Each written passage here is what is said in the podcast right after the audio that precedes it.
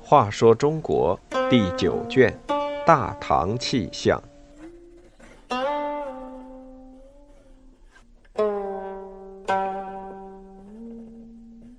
六十二，笑里藏刀的猫。武则天当政前后，勾结了一些朝臣，帮他来清除政敌。其中最著名的人物是曾有名士之称的李义府。武则天有个亲信叫李义府，他出身门第不高，但很会写文章，年轻时代颇有一点名气。后来他的文章得到马周、刘季等名士的赏识，由此当上太子李治的侍从。太子继承皇位后，李义府被提拔为中书舍人，专为皇帝起草诏令，不久又兼修国史。加封为弘文馆学士。李义府虽然得到高宗的宠幸，可是太尉长孙无忌却认为这个满脸堆笑、点头哈腰的家伙是个阴险狡诈的人物。他和朝臣们私下里把李义府叫做“李猫”，意思是说，别看他平时温驯如猫，一旦与他人不和，便会伸出利爪去抓人。长孙无忌想把这只猫从皇帝身边撵走，没想到李义府先发制人，打出拥立武则天为皇后的招牌，从而得到武则天的好感，把她提升为中书侍郎，视为心腹。有一次，李义府听说大理寺审理一件通奸案，女犯人淳于氏很有几分姿色，他便起了歹念。大理臣毕正义根据他的要求，将淳于氏从宽发落。大理卿段宝玄发现此案审理不当，把疑点上奏高宗，建议派人重新审理。李义府怕丑闻败露，为了灭口，竟狠心逼死了毕正义。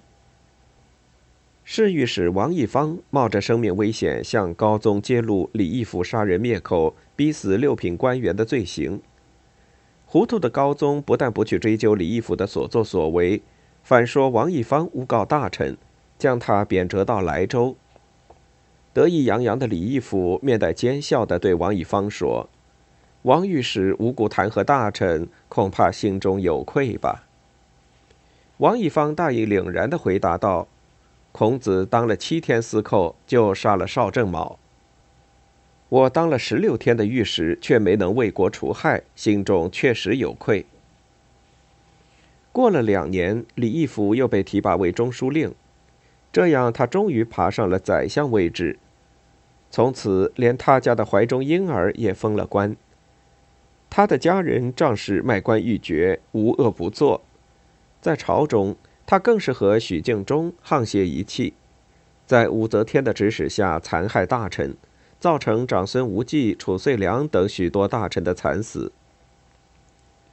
京城大街小巷到处议论李义府的恶行和丑闻，不断传到高宗耳内。有一次，他对李义府说：“你儿子和女婿做了很多违法的事，我都为你遮盖过去了，你今后要多加管束才是。”李义府听了，脸色勃然大变，指着景象问道。是谁告诉陛下的？高宗说：“你只要回答，我说的这些对还是不对，何必问是谁说的呢？”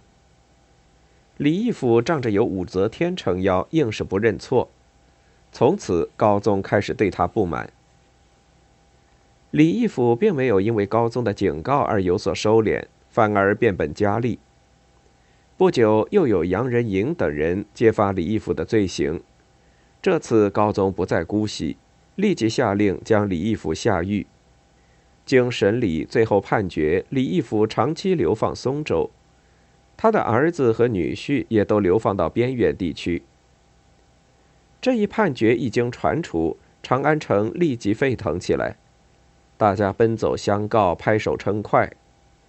然而，只要李义府不死，不少人仍担心。这只笑里藏刀的猫还会伺机再起，伸出利爪伤人。好在乾封元年（公元666年的大赦令中特别规定，像李义府这样的人不在赦免之列。李义府为此忧愤而死，大家这才放下了心里的石头。笑里藏刀这个典故，就是从李义府的故事中概括出来的，用来比喻表面和善、内心阴险狠毒的人。